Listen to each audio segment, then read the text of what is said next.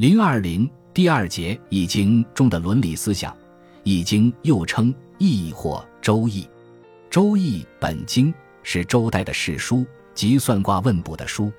根据某卦某爻的象数以定人事凶吉，修旧有验，记载下来，再加以汇集编定，变为史书。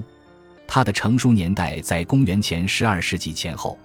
由于它形成的时期最早，且涉及的范围极其广泛，几乎包括了当时人们的生活和社会上各个方面的情况，因此它不仅在中国，就是在世界上也是极为少见的珍贵史料。《易经》还反映了很多社会的政治思想、道德思想和教育思想。尽管这种反映在内容上是片段的，文字上是简单的，思想上是朴素的，并且还夹杂着许多迷信的附会和推测，但是，只要我们能用历史唯物主义的观点进行正确的分析，它对我们了解公元前十二世纪前后的社会道德状况和伦理思想还是很有帮助的。《易经》分上。下经集十义，上。下经就是人们所说的本经十义。上。彖一，下。彖二，上。象三，下。象四，上。系辞五，下。系辞六，文言七，说卦八，序卦九，杂卦十，称为传。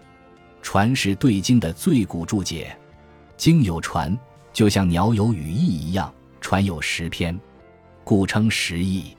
一般学者认为，《周易》中的经大约为西周初年的作品，《周易》中的传非出于一人之手，大约均作于春秋战国时代。《易经》本来是占卦用的，它共有六十四卦，每卦六爻，共三百八十四爻。每卦都由最基本的阳爻和阴爻组成，用以说明阴阳的相互作用而形成的各种不同的变化。占卦占着某卦某爻。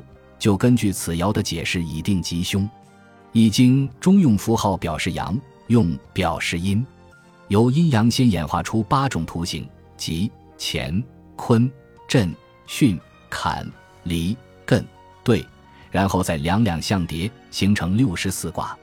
每卦都有象、卦名、卦辞和爻辞。在《易经》中，高尚的行为总是和顺利、好运气相联系的，例如。谦，哼，君子有终。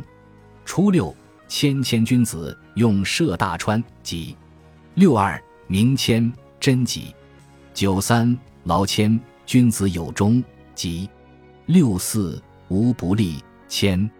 六五，不负以其邻，利用侵伐，无不利。上六，明谦，利用行师争一国。谦，卦名，意为谦虚。亨吉通或亨通，中，古语未有好的结果为中。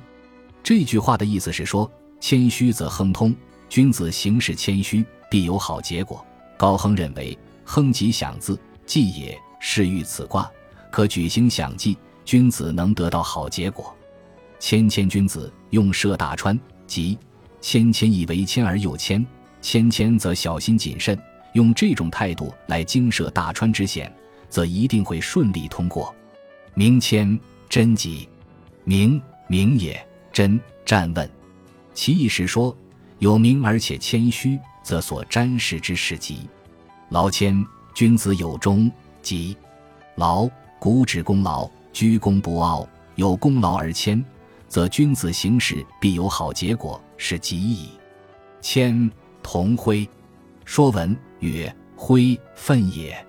谦。发愤而谦虚，那么一切事情都是会顺利的。故说无不利。谦，不富以其邻，以意为因，是说本国不富，是由于被邻国掠夺了财物。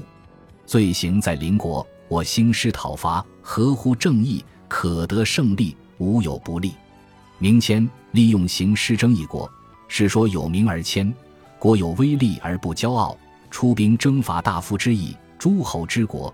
就自然能获得胜利。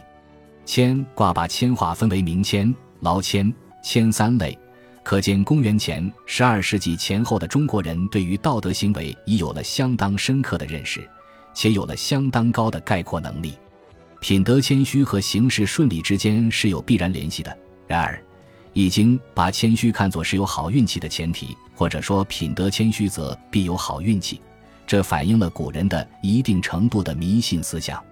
除谦卦外，涉及伦理思想的还有易卦、恒卦、宋卦、节卦等。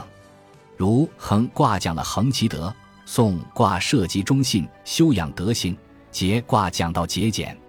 我们对《易经》中涉及伦理思想的大量卦名、卦辞和爻辞的分析，现在做得很不够，还有待于进一步研究。德字在《易经》中出现了多次，它已经清楚地包含着道德行为、道德品质，并兼有道德评价的意义。易卦中说：“有福慧心。”勿问原籍，有福慧我德。举高亨，福古福字，会安抚。问疑人以物谓之问，元大也。尧此言，是欲此尧有俘虏用好言好语安抚而无需物质优待，是大吉。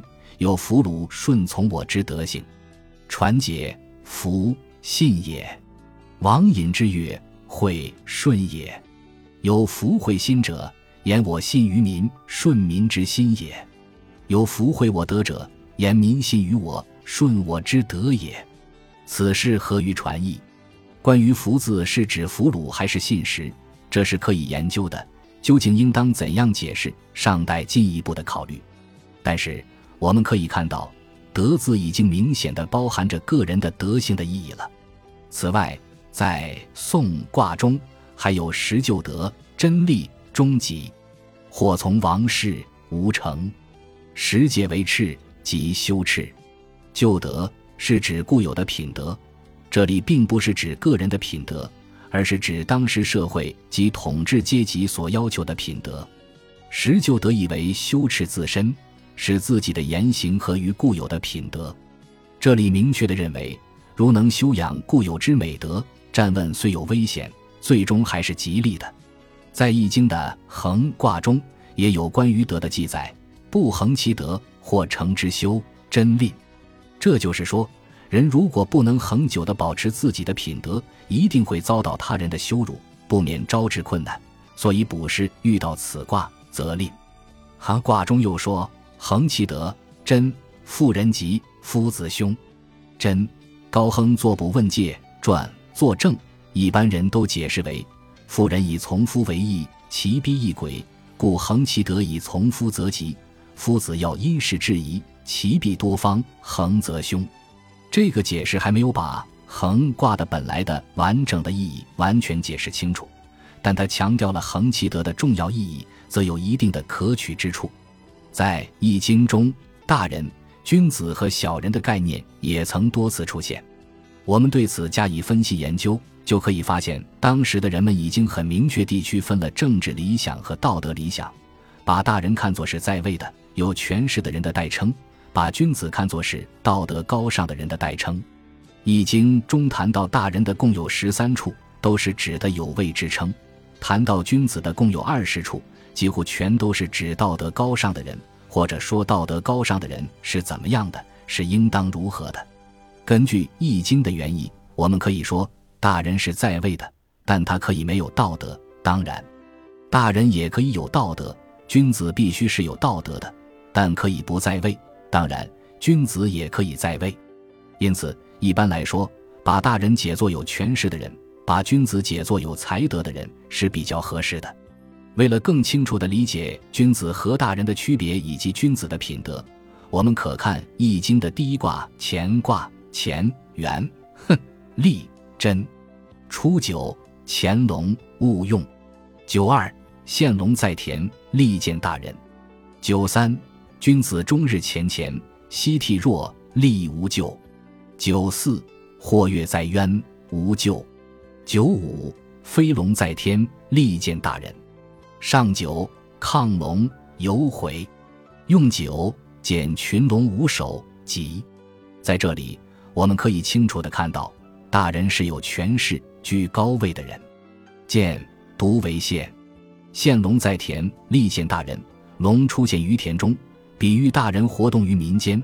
人们如果见了，就会有利。所以是得此爻，则宜于去拜见贵人。飞龙在天，利见大人，这是说龙在天空乘云腾升，遇时人的飞黄腾达，能使此卦非常吉利。一见大人就会受到提拔重用。至于说到君子，提法就明显的不同了。乾卦说：“君子终日乾乾，夕惕若，利无咎。”意思是一个有道德的君子，对自己严格要求，日则勤勉不惰，夕则惕惧反省。虽然处境危险，亦可无咎。乾乾，进不倦也；惕，惧也；敬也。否卦说。否之匪人不立君子贞，大王小来。据诗文，否必也，塞也。这就是说，如果否其所不当否，即塞其所不当塞，贬斥贤人，此战不利于有道德的人。君子道消，小人道长。这里是在论述一种社会道德现象，是显而易见的。然而，也有人认为，《易经》中的大人是指贵族，如王侯、大夫等。君子是指天子、诸侯、大夫等。我们认为这种解释是不太合适的。相比较而言，还是《易传》作者们的解释更为可取。那么，君子有哪些美德呢？除了我们在上面所说的谦虚、节俭、勤勉不惰、交好贤人等高尚品之外，还必须要有信的品德。《易经》中的中孚卦说：“有孚鸾如，无咎。”即有忠信之行，能够鸾然一贯，便无灾咎。未济卦又说：“贞吉，无悔。”君子之光有福，吉。易传把福解释为信，君子之光有福，即是为君子之光荣是言行有信，所以得吉。福字有二解，有时作福解，有时作信解。另外，君子还应该有不贪图官禄的美德。遁卦中说。好遁，君子吉，小人否。遁意为退隐，这就是说，君子不追求高官厚禄，喜爱隐退，因而不致招祸，故吉；而小人追名逐利，贪图官禄，因此而招祸，故不及。遁卦不仅说明了不贪权势利禄，追求所谓清高是君子的品德之一，而且也进一步证明了我们在前边所说的大人主要以权势言。君子主要以才德言这样一种看法，《易经》中不但强调了人们应具备谦、节、勉、信、隐等道德品质，而且也很重视道德上的官的重要。《易经》中所说的官，有着后人所说的省察的意思。《易经》中的观卦，不但讲到了对客观事物的观察，而且也讲到了对自己和对别人的观察。观卦中有同观，小人无咎。君子吝，观我生；进退，观我生。君子无咎，观其生。君子无咎，等等。潼关是指幼稚的、粗浅的、简单的观察。这样进行观察，对于小人及普通的庶民来说是无妨害的；而对君子就要产生危害，使其陷入艰难的处境。观我生，观其生应如何加以解释？这在学术界是存在着一些分歧的。一般都把“观我生”“观其生”中的“生”字解释为姓、百姓或百官。“观我生”进退，意为国君考察自己的百官庶民，则知自己用人施政之得失，进退得当；“观其生”君子无咎，以为国君考察他国的百姓庶民，则施政就更为得当，不会造成祸害。实际上，“观其生”“观我生”中的“生”字有生长、前进的意思。君子之所以能够无咎，很重要的一点就是他能观察自己和别人的生长发展过程，并能从中吸取教训，以提高自己的才智和道德品质。在《易经》中的“生”指的是生活经历，我们可以找到多处根据。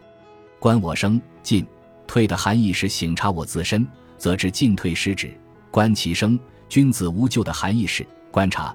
省察他人的生活历程的发展，以辨别信诈善恶，君子就可以无咎。从这个意义上看，他们和君子终日乾乾，夕惕若，力无咎是一个意思。这种观我生和观其生的修养方法，对后来的伦理思想有重要的影响。我们可以看到，《论语·学而》篇中曾子所说的“吾日三省吾身：为人谋而不忠乎？与朋友交而不信乎？”传不习乎？就是《已经》中观我生的 S 发展，《论语·里仁》篇中孔子所说的“见贤思齐焉，见不贤而内自省也”，就是由观其生推演来的。《易经》对孔子发生了重要的影响。孔子曾经说：“加我数年，五十以学易，可以无大过矣。”《论语·述而》这就是说，让我多活几年，到五十岁的时候去学习《易经》，便可以没有大过错了。何以说学习《易经》就可以使自己不会再有大的过错呢？很显然，孔子是从自己的品德修养方面来看《易经》这部著作的，或者说，孔子是把《易经》当做一部很重要的有关道德的书来读的。《史记·孔子世家》中说：“孔子晚而喜读易，为编三绝。”孔子晚年是那样的喜读。《易经》以至于穿《易经》竹简的牛皮绳子都被他用断了三次，这应当说是有历史根据的，并不是一般的溢美之词。相传孔子曾经编订《易经》，并且把它作为对弟子进行品德教育的课本。他重视《易经》，也就是合情合理、理所当然的了。